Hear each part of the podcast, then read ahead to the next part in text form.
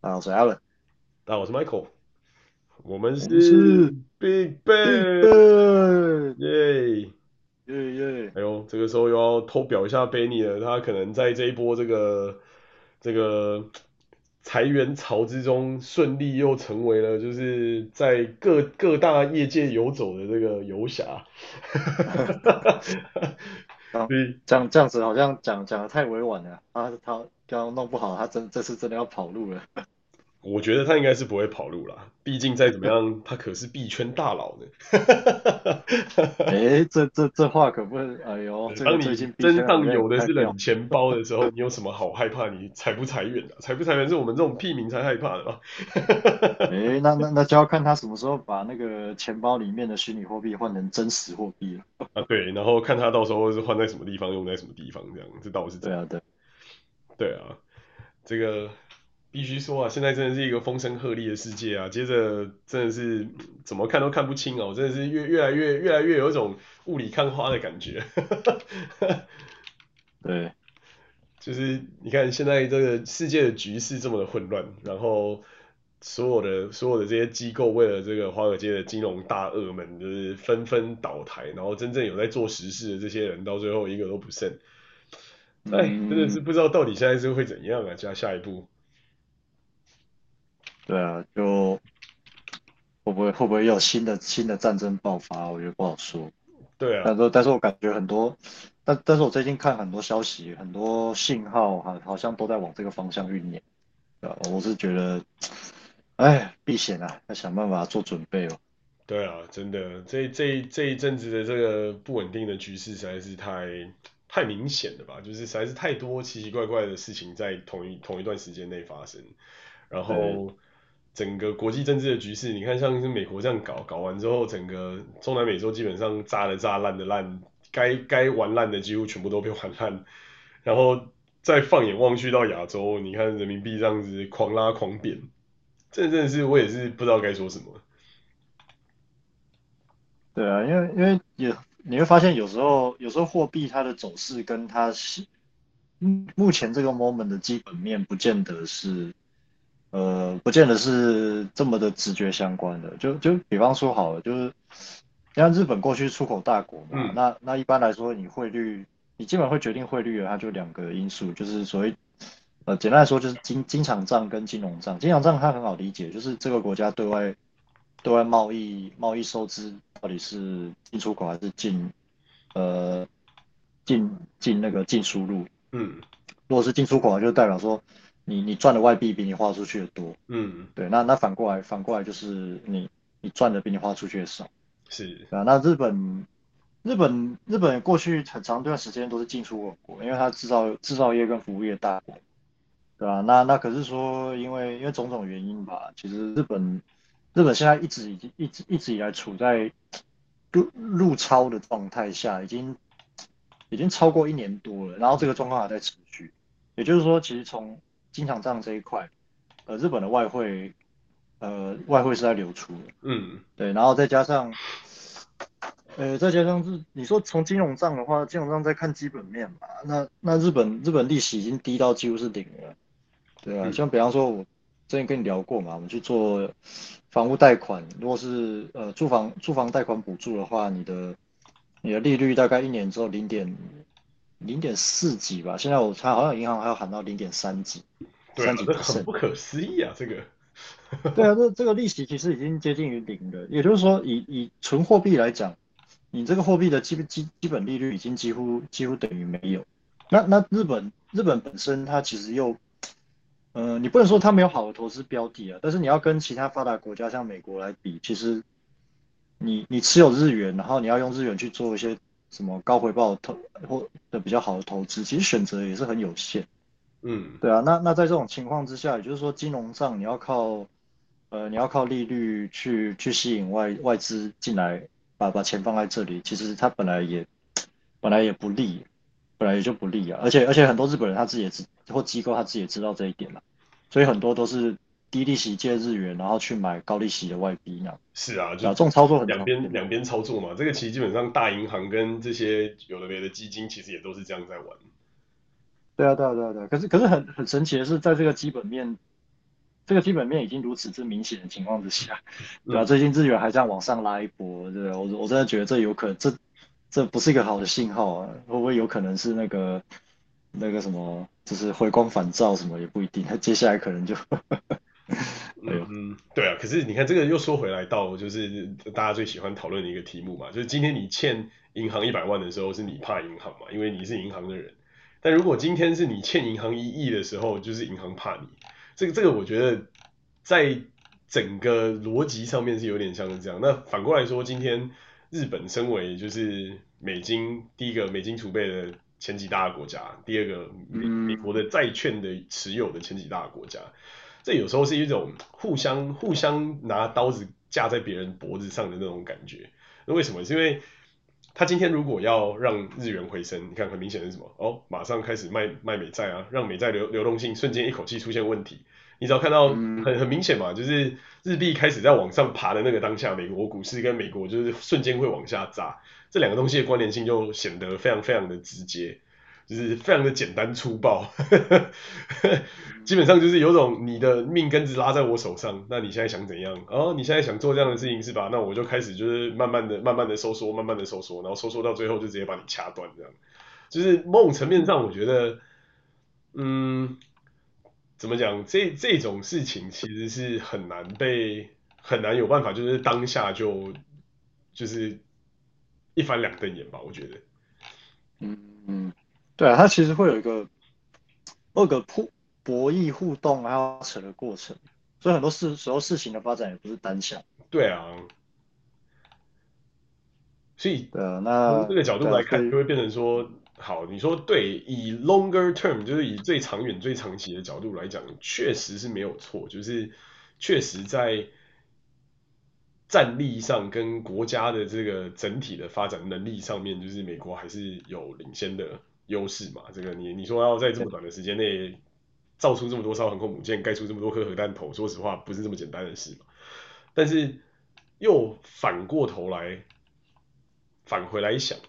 那真的就会因为这样子，它就会造成就是这个国家的衰弱嘛？我觉得有的时候真的是有点难讲啊。然后现在现在中国在玩的就是有点像是那种自损一千伤敌八百的这种玩法嘛，就是有种好，我跟你同归于尽。那在这个过程里面，就是美国说实话也是一个又爱又恨嘛。你看，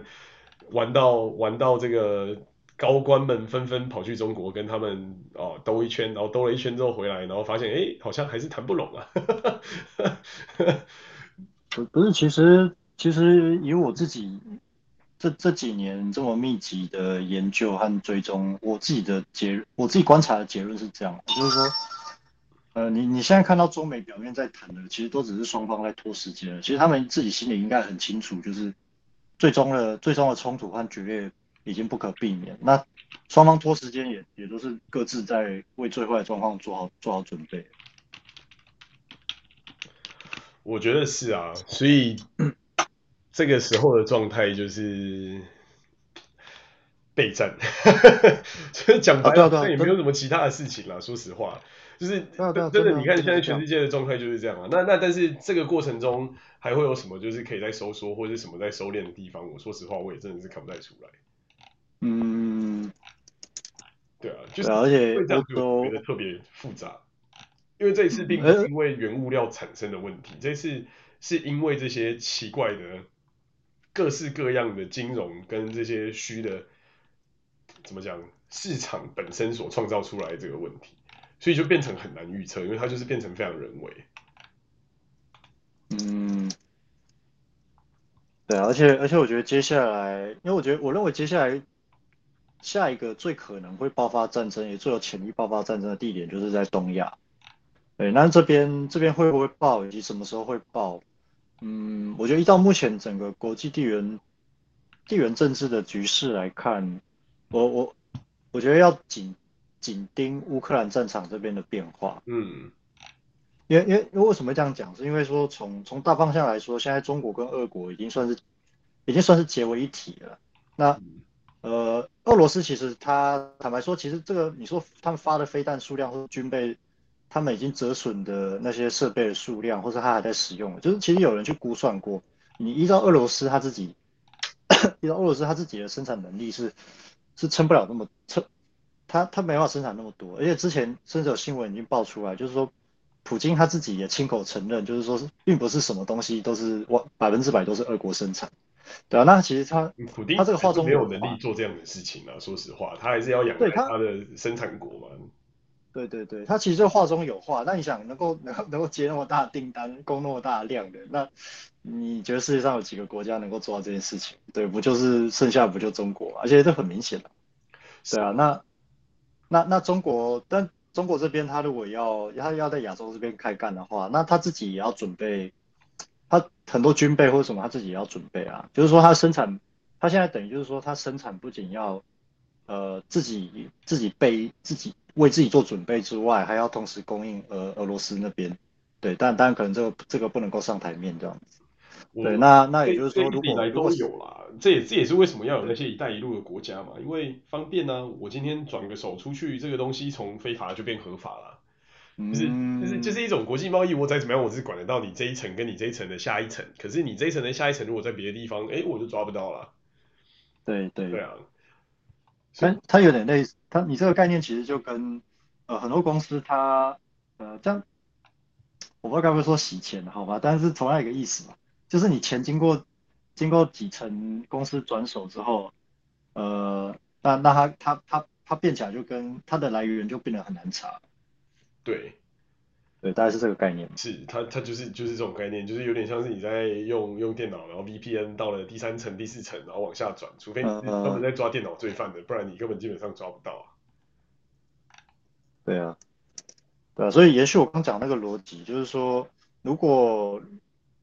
如果西线乌克兰那边的，我是说从俄国的角度啦，如果那边战战事战事战事不利，战况吃紧，然后他们压力很大的话。那那就代表说他他不得不尽可能要从亚洲那边多调一些资源去把西边把西边那边撑住，但是反过来，如果他西边进展顺利的话，那就代表说其实中国那边会会会比较压力会比较小，而且比较能腾出资源去呃去去启动另外一个启动另外一个战场。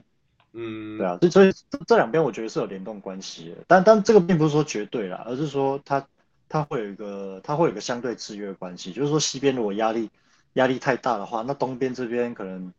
呃要要么要么不发生，要么就是它可以再缓再缓一再缓一阵子这样。我观察是这样，对啊，因为因为资源总量是有限，那虽然说它的生产也一直在在加大加速，可是对啊，西方这边也在准备嘛，所以说这个这个平这个平衡会不会到底是现在是往往西边倒比较多，还是往东边倒比较多？这个其实会影响呃中俄那边的的的的决策，就是说要不要要不要再开一个新战场这样。对啊，现在我觉得最困难的地方就是，有有点这种僵僵持不下，然后撤不了，但是也拉不走，然后就一直在那个地方盯着，然后他们不是又在加大了就是侵略的力度，在加大了这些有的没的东西，但是到最后发现其实没有一个没有一个没有一件事情可以就是正确的继续往后发展，现阶段状态是这样。嗯所以我觉得这种东西，老实讲，我真的觉得没办法，没办法撑太久，就是可能很快就会自然消灭。但是以现在全世界的这种状态来讲，又有点像是二战前的那种姑息主义，就是反正哦，那你家的事啊，就是没有打到我家门口之前，这些事情对我来讲都不是重，都不是重点，就让人觉得这真的是蛮尴尬的。嗯，对啊，因为等于我们也没有办法真的做些什么事情。然后大家就在一个那种上上下下不确定的氛围之中，但是你说实话，你能做什么吗？没有办法做什么啊，因为没有人想要进去淌这场浑水嘛。那为什么没有人想要进去淌这场浑水？很简单啊，因为没有没有大家要的利益跟资源嘛。就是以往的每一场战争，其实基本上要不是为了要争某些特定的实体的货物，不然就是为了要争某个区域的控制权。你说以前的这些中东战争，基本上油是最基本的东西嘛，然后阿拉伯的这些国家的这些冲突，基本上也是这样嘛。那现在回到现在这个角度来看，就变成好像没有什么人会碰，原因是因为乌克兰真的说说实话真的是蛮可怜，因为他们没有什么天然能源嘛，但是他们也没有什么真的能够被这些资本家、野心家、利益家看上的这个资源在他手上，所以就变成。到底谁能够在这边存活下来呢？说实话很难讲。那你说他们就真的没有就是去做那些生意嘛？我相信是绝对不可能的。这种这就有点像是美国一直说他没有就是去放一些高级的军武，诶，那为什么在那个战场上可以找到这么多高级的军武呢？那很大原因可能就是因为中间还是有转过很多手的事情嘛。对啊，对啊，其其实因为我觉得差别只是在于，呃，西方西方西方盟盟国他援助乌克兰可以光明正大，那只是说俄俄国那边拉来援助，他可能就是比较比较那个比较那个偷偷，你不该说偷偷摸摸啊，应该就是说你很难去你很难去查核什么的。是，所以现阶段的这种状态就是，基本上大家都是在靠这个东西在互相赚钱。然后就是我能够捞多久就捞多久，我把这个东西拉得越长我就拉得越长。好，那对对，这就是非常明确的，大家就是在消耗战争财嘛。但是这东西因为不道义，因为不道德，所以会被攻击，所以没有办法拿出来讲。好，然后接着下一下一步会发生的事情呢是什么？就是真的会有什么其他额外被扩大的区域战事或是区域战争，然后往后拉了几个。你可能现阶段没有看到，但是在底下酝酿的这些东西，那那那个时间点才有可能会有下一场战争的状态。可是以现在美国的利益而言，他最害怕的东西是什么？东亚发生任何事情，他有没有继续，他有没有能够继续有晶片？讲讲白了，其实他现在最害怕的东西就是这个，就是我现在我自己的我自己的高科技，我自己的这些产业里面这些东西会不会被会不会被 interrupt？然后我的这些供应商，我的这些上下游，会不会有人因为战争就导致我的利益没有办法源源不绝的输送？那现在看起来，哎，这个好像也被解决了，就是开始哦，台积电来建厂，开始有这个上下游的这些有的没的这些公司全部都出现，然后把整个这个产业的产业的利益链拉到就是美国所属的日本，或是美国所属的越南，那问题就解决了。所以，所以我才说嘛，这这是从。从两三年，这最少从两三年前开始，其实美国美国都在开始做准备，对吧？因为你说你说台积电把，你说台积电把把好几个把好几个新厂，呃，也不能说迁厂啊，哎，等等，好像有些厂它是设备是搬过去，它是盖，它它直接把新的盖在这了，等于它就没有要去投资，比方说高雄或什么地方。对对对，因为因为它盖新厂这个也是需要时间的啊，也就是说，其实现在新厂都落成了，然后。GG 很多工程师也都移过去，也就是说，这不是一两天才发生的事情，那个是早就有规划的。对啊，那至于他是用什么样的方法来玩这个东西，我觉得这其实也蛮显而易见的嘛，就是经济。嗯，就是你要不要全世界最大的市场？一句话。对啊，那。基本上以这个产业界的里面的上下游而言，都是很简单的，就是我不可能不吃嘛，我不吃我怎么可能活得下去？那我不吃我活不下去的情况之下，这个基本上定案就已经差不多是这么一回事了。对，而而且我觉得他以其他复其他复杂的先放一边啊，我觉得其实纯粹就台积电，呃，把把厂移到美国去这件事情来讲，其实他现在只要开了这个，那就代表说。其实日后就算发生比较比较极端的状况，比方说我随便举例啊，台海战争爆发之类，那呃，如假如最坏情况是很多台积电的厂，它假设被炸烂了好了，但是如果说台积电它的人员或者是它一些资金能量还在，那因为它已经有了这个，它已经比方说在其他国家已经有已经有设厂，就在那边已经有公司了，像美国啊或日本什么，那其实对他来说，他有这个经验和渠道，他要移转其实也就很快。那对美国来说，如果这发生的话，哦，因为台积电它占了世界上至少一半以上的高阶晶片产能嘛，那肯定台湾这边如果被打烂了，肯定会受不小的影响。但是有，呃，那个影响是已经怎么讲？已经是有相较于过去厂还没有移到美国的时候，是已经。已经明显的减少，就是说至少至少美国那边还可以生产，还不至于还不至于就突然变到零，完全没有。对，那接下来只要在这个基础之上，你再赶快把台积电的产能啊、资金啊，还有就是人员都往美国这边往美美国这边送，那后面就算发生战争，那美国那边只要能够很快再起来，再再补上，那对美国来说问题也就不大。我我的看法是这样啊。对啊，我我觉得确实是，而且再加上，就算你真的得到那些设备，你没有足够的这些人去做这些事情，老实说，你还是没有办法做到跟他一样的 quality 啊。这也是为什么当年他们要挖是整个厂的这群人全部一起搞过去，然后就搞了一间紫光出来。所以我觉得很有趣的就是在产业界这种先进制程跟人才的搭配，说实话是一个一套组合拳，你没有办法说哦，我手上有的这个少林武武武林秘籍，我就有办法瞬间变成少林功夫的传人。这个你还是必须要有大师，你还是必须要有就是这些已经在这个圈子里面的人带着你，然后绕着绕，最后绕出一个结果，这个结果才会有办法真的做出一点事。嗯、对啊，是啊，所以所以从各个国家角度来看，确实是这样。嗯，对啊，没错。那至于接着会往什么地方发展呢？老实说，我真的就看不清楚。除了大家很明显的就是在把所有的资源全部集中回来，然后制造业啊，这些呃尖端企业啊，这些 AI 相关的东西再一次的爆发。说实话，我还真的不知道接下来还会有什么东西。或许就是眼界太过狭隘，限制了我自己的想象力吧。我还真的不知道到底就是在这些东西变成现实之前，还会有什么事情会发生。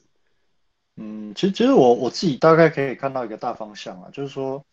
经过疫情的肆虐，还有就是，嗯，因为现在战争的话，主要在乌克兰那边嘛。那但是依照依照我们刚刚那样推测，其实新的战场在在任在其他的地方爆发，我觉得东亚可能性还蛮高的。就是说，你把战争跟疫情，嗯，这样讲好像扯有点远，但是就是所谓天启四骑士，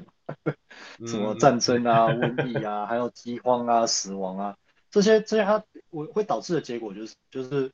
人口大量的减少，可是就像我刚刚，就像你知道，经济发展它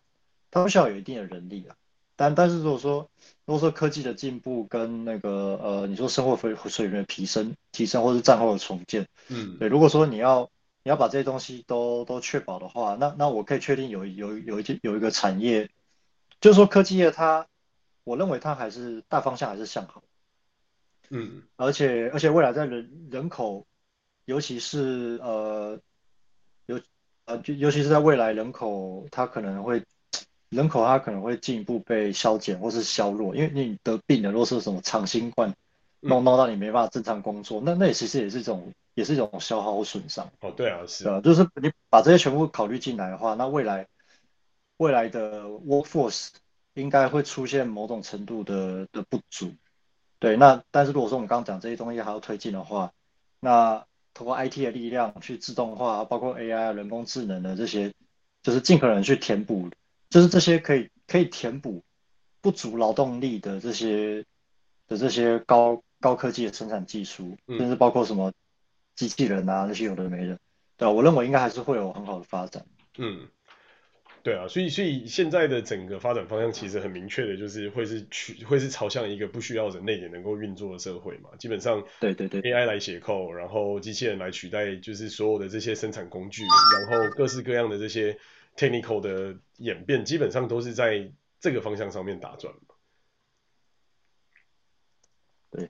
我想法大概就是这样。大方向，这是一个很大很大的大方向，但是这一点我具体他啊，这一点我完全认同，因为我觉得基本上这个世界一直都在朝这个方向发展嘛，因为工资提升，因为因为是这个各式各样的消费水平提升，那唯一能够做到的事情就是完全自动化嘛。其实 Elon Musk 已经在走这条路，而且走得很走得很久，所以其实为什么为什么他会拿到这么多投资，而且为什么他可以屹立不摇？一大一个大方向原因就是因为这也是资本家认同会发生的事嘛。你看以往的一个产线里面可能需要好几万人，好好几好几十万人，但是在整个大环境都不是很好的这个过程之中，诶，他不需要这么多人，他可能一个厂里面只要几百人、几千人，他一样可以得到几万人、几十万人的这些产能的的效率，那所以就很明显就有差别了。是啊，是啊，对啊，所以而且而且其实其实我们之前有讨论过这个话题嘛，就是说即使即使我们刚讲这些人口，你说人口健康损伤，或是人人就是人口减少，因为战争种种原因人口减少，就算这些不发生，其实其实依照这个技术进步的轨迹，嗯，我我是比较悲观的啊，我认为未来其实本来也本来也就不需要这么多的的 workforce。坦白坦白讲，其其实是啦，就是以，但是但是老实说，这又是这又不，这也成为是另外一种不确定。不确定的点是什么呢？就是 Workforce 以现阶段的这个经济跟现阶段的这个环境发展而言，其实有很多的人力是用在 plug the hole，而不是去创造一些新的东西。那每一个公司都有需要 plug the hole 嘛？当然还是需要，因为。毕毕竟 competition 还是存在嘛，互相的竞争，或是每个不同产业类类似的这些产业之中的这些不同的公司的这些打战争，基本上是没有停过，所以它还是再怎么样都还是需要人去做这些事。但是你说那些生产的这种机构，或是生产出来这个东西的这个过程里面，是不是有一些东西可以被优化？其实是有很多东西可以被优化。那大部分的东西其实也都已经被优化，或是正在走上要被优化的这条路。那。比较麻烦的一个点是说，当今天这些事情在优化，是不是能够把就是目前真的拥有的各式各样的这些呃，不管是过剩的产能也好，过剩的人也好，去放到对的地方，而不是让它出出现在路上，然后变成一些麻烦。这个确实是一个欧洲的各国政府一直都在思考的方向嘛，就是我我怎么我怎么去，比方说创造了一个所谓 universal basic income。就是有一种，就是大家都有钱可以领，大家都可以靠这个东西可以赚钱，又或是像比方说卡达，或是像这个杜拜这一类的这种阿联酋这样的国家，哦，反正我游游够多嘛，我我只想要你的人民在就是你你自己安居乐业的地方够开心，能够有自己的消费，能够自己过得好就好，你不要出来路上乱，那我就发零用钱给你，你也不用上班，基本上你的所有的这些生活开支或者这些各种各式各样的卡东西都是有人可以 cover，我觉得。大部分的这些国家其实已经是在往这个角度思考，就是说我今天国家已经富起来，我要怎么样让这个环境能够更可以受到大家的喜爱，然后能够在这个地方继续就是算是某种程度上的永续发展。那那当然，美国这个议题一直以来都存在，就是说到底他们是要偏比较。社会主义一点呢，还是要偏资本主义一点的，但到到最后，他们还是选择了资本有效运用的这一点，所以你就看到很多游民在路上跟就是所谓这个红蓝大对抗的这种局面嘛，就是 出出出现出现这种就是啊各式各样的红州，然后另外一边的选手呢出现了各式各样的蓝州，然后两边的两边的两边的这个角力的结果，最后发生了什么样的状况呢？就是。你看到非常明明显显著差异的的这种撕裂的局面，就是说哦，兰州基本上大家就是哦可以都不用工作，什么时候不用做，大家都可以玩得很开心。然后红州呢，基本上就是还是秉持着那种就是很 traditional，大家都必须要工作，大家都要就是安居乐业，然后比较保守。那嗯，说哪一边对，哪一边不对呢？说实话也很难去真的是做个做个决断，因为有些人他就真的就是想在那边废。但是说实话，这会不会造成社会负担？会，这会不会造成观感不佳？会。但是又反过来另外一个角度来说，这是不是保障了他们的权利，跟保障了他们作为人的这个尊严？也是。所以有的时候这种这种 juggle 就就会变成是由风向决定。就是说，如果今天风向是哦，你可以往这个方向走，那 maybe 大家就会愿意。好，我我要重新 train 他们，我要重新把他们摆到就业管道上。可是，如果今天的风向是比较倾向于，哎，你就是让他们做他们想做的事情啊，不要干扰他们啊，就是每个人的认知不一样啊，blah blah blah，不要就是融入社会等等等。那现 in which case 现在主流的意思是这样嘛，所以就变成好，那这些人就是继续就是照他们的方向生活，但他们需要有中间的 expense 怎么办？他们需要中间的什么东西怎么办？就变成是中产的这些受薪阶层去 sacrifice 他的时间来 cover 这些人。那嗯。老实讲，我觉得不管怎么样都很难得到一个真的最完美的答案嘛。就是你说那种完完全全的哦劫富济贫，然后让富人消失，让大家都变中产，这种事情是不可能发生的嘛。你看在最社会主义的中国也发也也已经展示给我们看的，基本上就是富人越富，穷人越穷嘛，不可能有那种均贫或是均富的这种现象产生。那个。大富翁里面的均富卡或均贫卡基本上都是骗人的嘛。对啊，如果如果发生所谓大环境变动，就是大家一起大家一起变穷，大家都变无产阶级，这个是有可能发生。诶、欸，我觉得这个可能发生的唯一一种可能性，只有大规模的毁灭性的灾难发生的时候。对对这，你想想看吧，就是一九一九四九年，就是中国共产党他。他就是占领了整个全大陆之后，这不不不就是发生了一次军富卡事件，对吧？但是这个军富卡他他他对于真的，他对红他对红色政权的上层其实是没什么影响，但是上层以下的这些人倒倒是真的均贫。是啊，他的他的这个军富卡的作用，并不是在米平这个国家本身内部的的差距。简单来说，它是一种政治工具，让大家都均贫嘛。这就有点像是非洲，其实也一直都在发生类似的事情啊。前一阵子的象牙海岸，然后在更早之前的一些就是非洲的这些小国，发生的状况是什么？哦，卢卢安达，哎，屠杀嘛，我就开始把你这个国家人杀到就是连产能都没有，然后到最后连自己就是军阀都快活不下去。那但是你说军阀是不是还是过得很爽？对，因为所有的原料出口，所有的生产资源最后都回到他手上。所以这个跟我刚才讲的那种均贫或均富的概念还是稍微不太一样，是说它并不是说真的用税制的方法，或是用一个用一个相对和缓的方法去补贴这些需要得到帮助的人，或者说去补贴这或或者说去创造一个更能够让大家发展的环境。那这几十年来的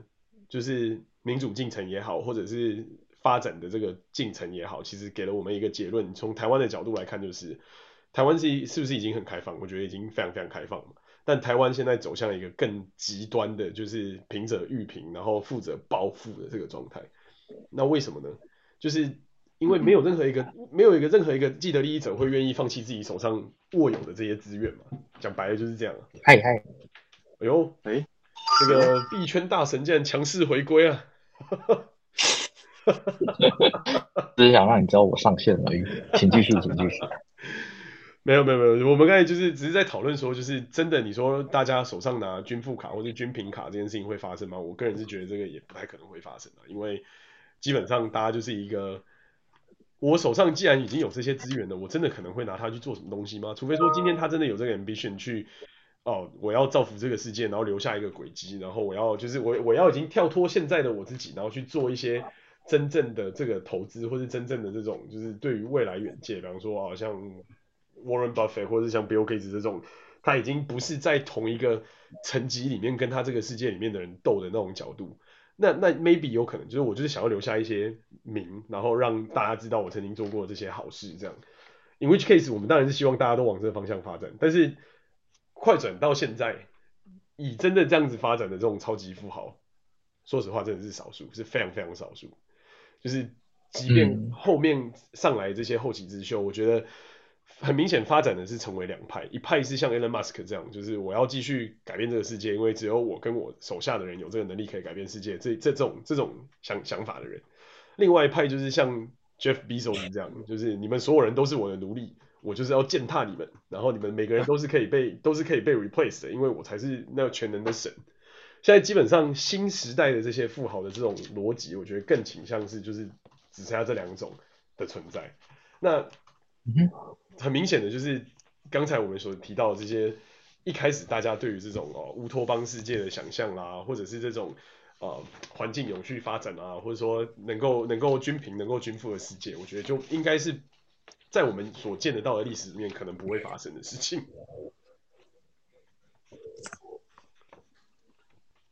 对，所以以上是我现在对于现阶段的这种看法，我觉得不会像以前有这么好的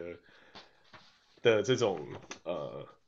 怎么讲？就是环境，然后同时我们也没有办法享受到这种爆炸性的红利，那只能说在一个新的蓝海里面看看有没有一些机会可以闯荡，然后看看有没有一些新的东西出来。Maybe 可能就像大家一开始在讲这个，为什么要炒币啊？为什么要去这个币圈？这是某种程某种旧有体制的的。既有经济跟既有的这个架构的崩坏，然后产生的一个新的典范的过程。但是现在这个典范能不能撑得过去他自己的下一关，目前还看不看看不明白嘛，所以还不确定说这个会不会就是有可能会发生的下一件事这样。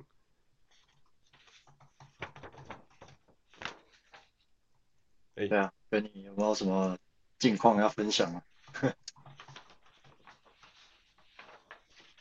你说你说我吗？好的好的。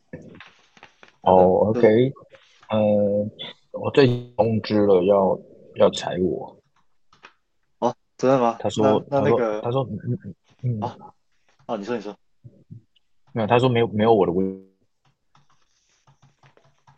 对吧？可是可是你的黑抗还在啊，你还是公司的正社员啊，所以他对啊对啊对啊，所以他他他如果真的要裁你的话，那就得照日本法律走那个程序。是啊是啊，所以他也没什么办法，但是他就说，但是我的绩效很好，所以他要他要帮我安插一下，但是哦，所以我我我我的状态又要再等。哦、呃，其实其实我觉得你可以去咨询律师啊，因为以以你的状况来说，应该不至于。应该不至于真的会被真的会被裁掉，或者是说，你可以尽可能依照日本法律把这个流程，把这个流程尽可能就就我的角度，对，就我角度来讲，就会重新思考说，嗯，自己的规划要怎么规划，因为这公司可能要爆了，不，这公司，对，这公司可能快爆了，所以你，可能自己要想一下，说下一步自己要怎么走。嗯，对，嗯，是。对，加油加油！我我曾我曾经处我我曾经也经历过你这个处境，而且还比你现在更危急。对，我我可以理解你的心情。对，加油加油！OK 啦，你在哪里都可以活得下去的，我相信。只是真的要重新。我现在有六个面试，我我现在很累，效率很高啊。我不是那种会坐以待毙的人呐、啊。对啊，对，对啦，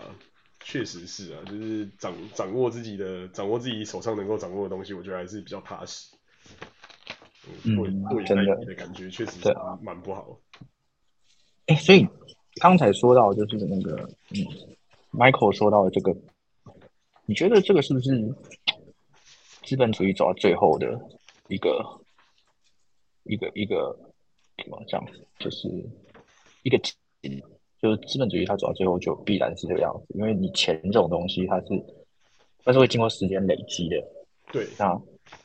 老人或者是家有家族历史的人，他们的资源就是比你多。那比较多的钱在金融体系更成熟的情况下，失去的可能性就会减少。是，我觉得是啊。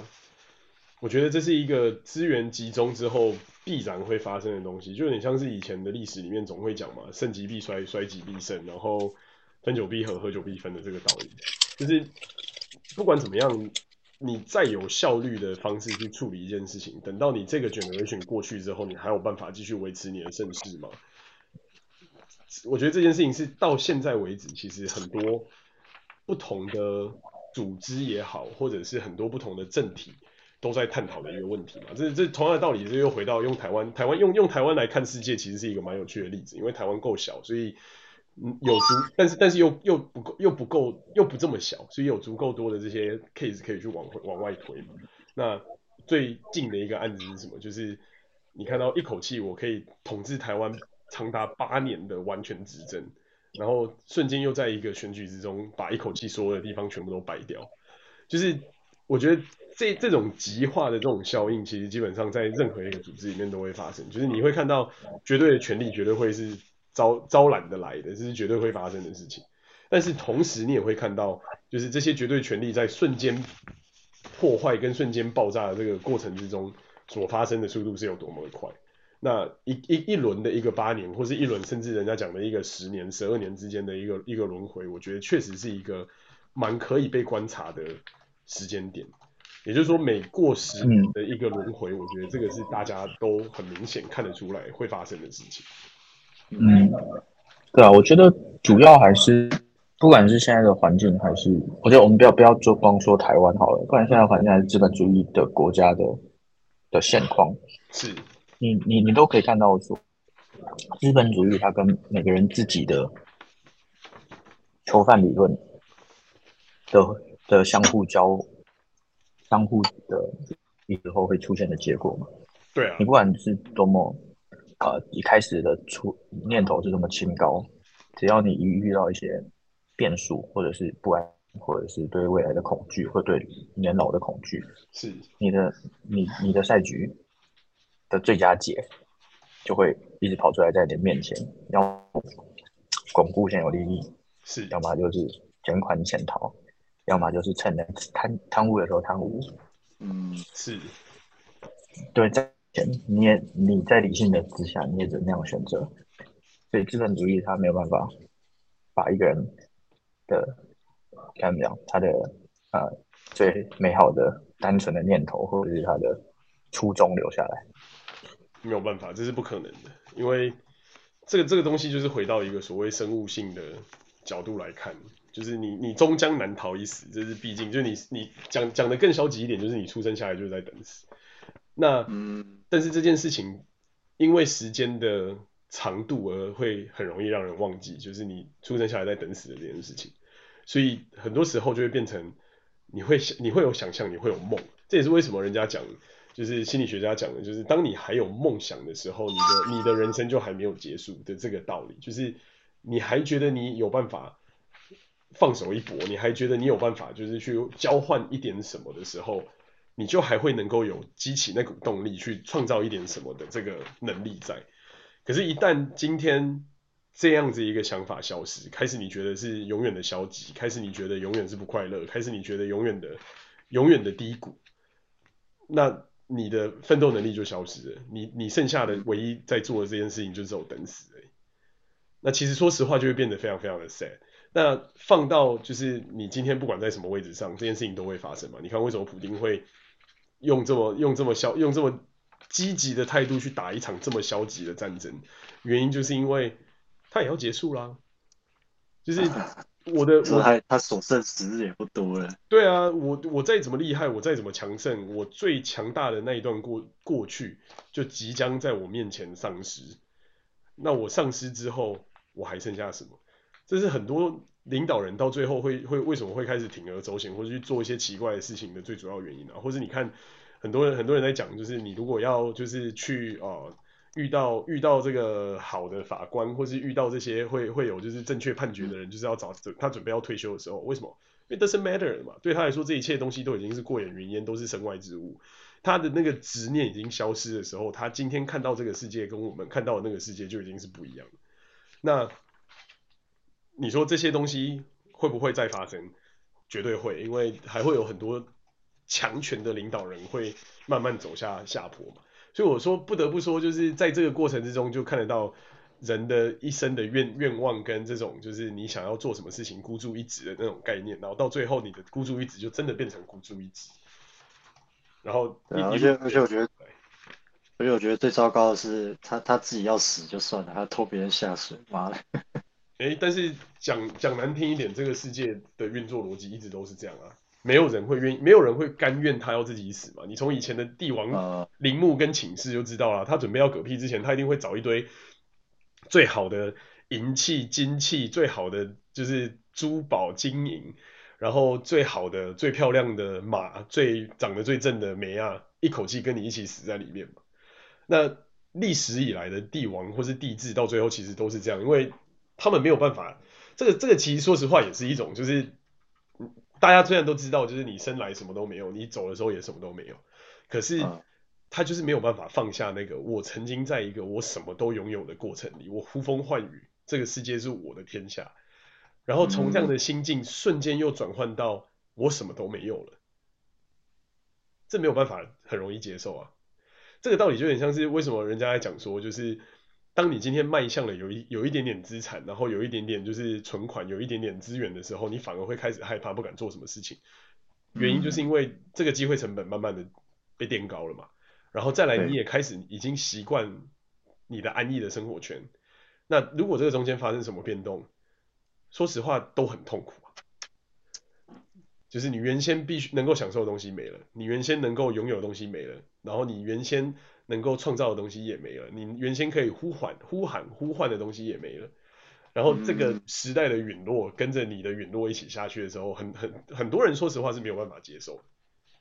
嗯，好像这个真的是人性哦。对啊，那人因为你说经济再怎么发展，政治再怎么发展，到头来还是都是人嘛。那就是那个执念能不能放得下，那个执念能不能走得过去而已。你说讲白了，如果我今天是这些就是大企业的 CEO 或者这些大企业的这种就是大老板，我在我人生正壮年的时候退休，这不是正这不是爽的爽歪歪吗？爽到爽到不能再爽了，我我拥有全世界的一切，然后我可以去做任何我想做的事。可是 maybe 他自己最想做的这些事情就是 control 这一切。那嗯，那那这件事情，当你失去的时候，你就你你就也不知道你到底还有什么了嘛。嗯，对哦，这个确实是，这确实是蛮 tricky 的。反而，哎，反反而听你这样讲，我我觉得我自己好像应该是属于比较看得开的那种。对啊，对啊，因为因为因为我因为我因为你们跟我相处一段时间了嘛，你应该知道我做决策或是考虑一件事情的时候，我通常都会去考虑最坏的状况啊。对啊，那这个其实其实也包含所谓的心理准备啊。对啊，那。举举个例子来讲，就是，嗯，啊，因为我之前好像有分享过，就是说我我我其中一个动会想要申呃拿日本国籍的动机，就是因为我考虑到如果很极端的情况发生，就是最糟的状状况来临的时候，就是我我的那个先不要讲天花板，就是我的那个地地板在哪里？对，那那个嗯，对，那如果说如果说真的真的那个 moment 来的时候，我我甚至有时候会去去认真的去考。思考或者也也还不到规划的地步啊，就是说，但是我会大概去思考或模拟，就是如果那个时候到来，我的生活状况大概会是什么样子。嗯，哎，然后，但是我我我如果模拟一下，我觉得，哎，其实好像也也还可以，也还不是说完全不能接受，就是说，它会有一个地板给你拖着，然后你也知道，就是说，如果你你你你在那边，你大概还可以做什么，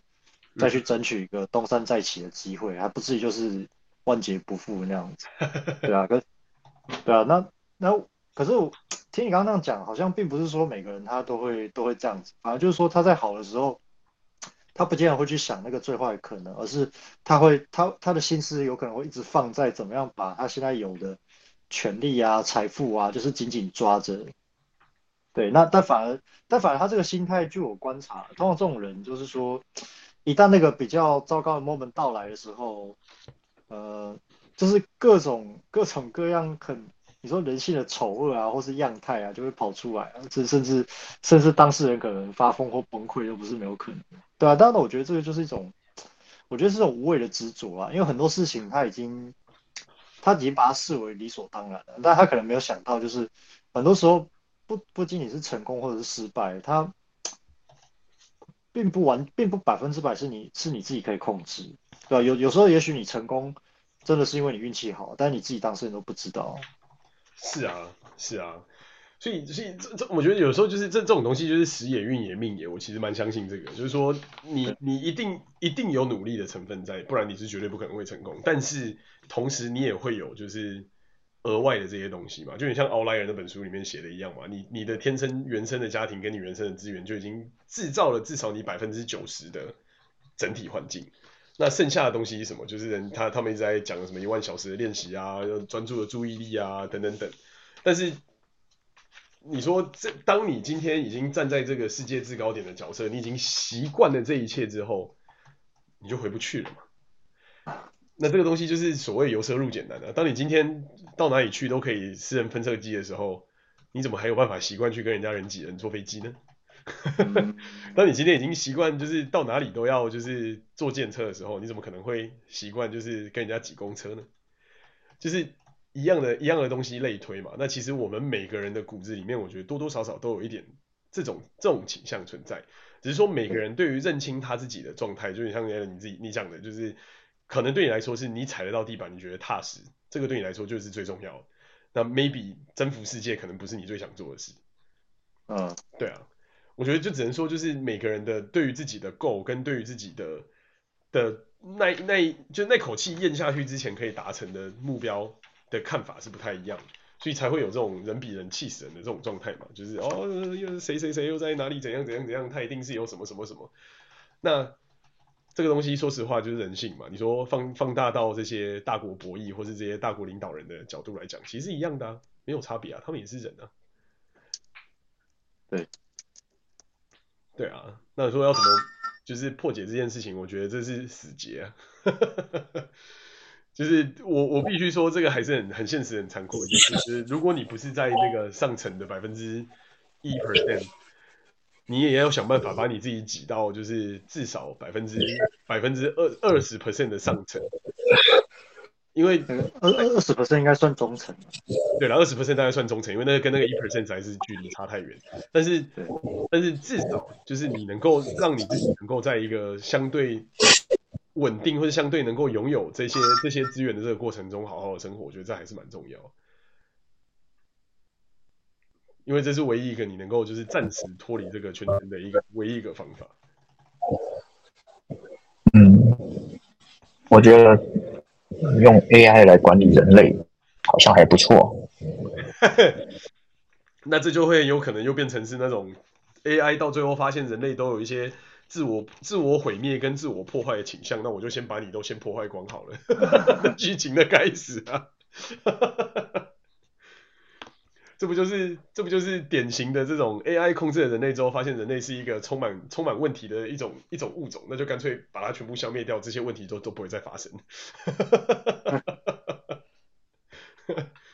就是所谓的天网被发生了之后，被发射上去之后，发现嗯，人类就是有喜欢自虐跟自残，然后还有自自我比较的这个这个能力，然后从来没有想要去共同建设嘛。这个几十年前的这些 AI 的电影，基本上一路到现在，这个这个主题好像从来没有变化过。对啊，而而且其实其实你刚刚讲那些比较深的东西，对啊，我觉得近，我觉得近几十近最尤其最近近十年吧，我发现很多那种就是他他拍不管是电视剧或电影，他探讨那个主题之深，还有就是他剧情里面怎么讲描描写的那个。他想要表达的那个东西之深刻，我其实其实我觉得应该很多人他都已经把把这些问题有想过了，但但可是很很残酷的是，现实它就在那边，就算你你看到了，你也把它看清楚了，但是你有办法改变它吗？对啊，恐怕恐怕有点难了。不会啊，这个给了我信心，让我接下来知道我接下来十年应该要干什么。啊，你想干嘛？想办法把这个天网系统真的发射上去，然后看看他会怎么做吧。那个各各位听好，那个 Michael Michael 的那个下一个重头的项目已经要出来了。对，这个看会不会未来有过过几天会不会有人从未来回来要把我干掉，就知道这件事情有没有成功。让 Chat GPT 统治这个世界。对啊，那玩笑玩笑放一边啦，我觉得就是回回归到我们到底能做什么。我觉得说实话，就是不要不要盲从，然后真的从根本上去思考什么东西使你快乐。我觉得这件事情是最 critical，又或者是说，就是享受每一个当下的 moment 吧，就是。以往我会觉得快乐是你需要去寻找，你需要去碰，你需要一直不断的去碰碰碰，你才会碰出来到底知道什么是快乐。但慢慢的我发现，其实快乐这件事情并本身并不存在，存在的是你如何去定义这个 moment，然后你有没有能力去定义这个 moment 的，你应该说你有没有定义这个 moment 的能力，那个能力才是快乐的本身。啊，嗯，对对，快乐本身其实就是你的心嘛，对不对？是是，对啊，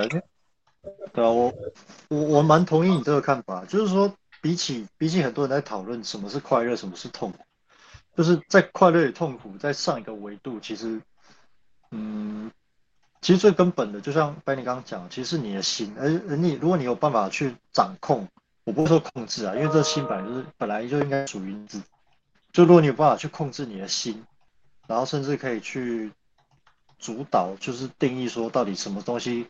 对我而言是快乐，可以是对我而言是可以是痛苦的。那那我觉得，以某一种程度上，你可能你可能就已经超脱了，对吧？至少你不会，至少你不会受很多外在外在很多讯息告诉你啊，这个东西才叫成功，这个东西叫失败，这个东西才应该快乐，这个东西才应该痛苦，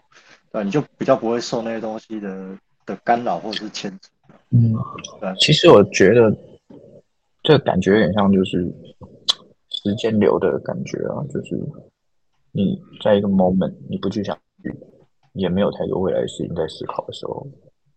其实你就没有情绪。嗯嗯嗯，是是，对啊，比如说你玩一场戏好了，现在不是常有一些游戏，他们都说随时随地来一场，然后呃很快结束，没有压力，因为你在玩那个游戏的时间可能二十分钟、三十五分钟，你只有一个目标，你自然好像就把未来给隔绝掉。嗯，那你就可以获得一个比较单纯的，那那个时间，你可能就会觉得很快乐，所以你才会才会一直去再去重复去玩那个游戏。嗯，我我在思考就是这中间的，啊、呃，就是一些关联性。我觉得这就是为什么人家一直在讲的所谓的内定内定。不是说内定的这个职位，或是内定的这个要分钱的这个脏钱的这个概念啊，这个内定的这个概念，我觉得反而比较像是你有没有那个定力，让你自己能够定心下来。一旦你有这个能力，你就可以定义什么是快乐，跟什么是其他这些所有衍生的事情。对，我觉得掌握这个主导权其实是我觉得很重要啊，要不然你一生可能。可能都在随大流，但是你自己你自己不知道。对啊，是。所以在这个过程之中呢，最后啊，我觉得就是期许大家都可以开始找到那个 inner peace 吧。我觉得这这也是为什么这个 inner peace 变得很重要。它不是一个骗钱的手段，它反而比较多是要真的去思考，到底什么东西才是你自己的这一段路。或是你自己的这个接下来的几十年想要走、想要做、想要完成的，我觉得不管怎么样，就想办法去完成它吧，不要不要留下任何的遗憾，或是任何你觉得你该做而没做，或是你想做而做不到的事情，因为这些东西有时候是一去而不复返。对，对啊。好，所以我们到准备跑路了，是吧？还没有到准备跑路啦，但就是。该该想做的事情，该想该想玩的东西，该想要达成的东西，就是想办法弄一弄，然后想办法先达成吧，然后走一步算一步吧，我觉得。哦。对啊。好啊。那就期许大家在这个疯狂的裁员潮之中，都可以就是顺利的找到下家，然后或是顺利的在自己的原单位就是过得好好的，然后能够不管怎么样在。这个在浮载沉的世界里面能够找到自己的定位，然后回回归到自己最原始的初心吧。我觉得这才是最合理、最重要的。嗯，同意，同意。对啊，然后祝大家开工顺利啦！对，加加油！对啊，好，谢谢大家，谢。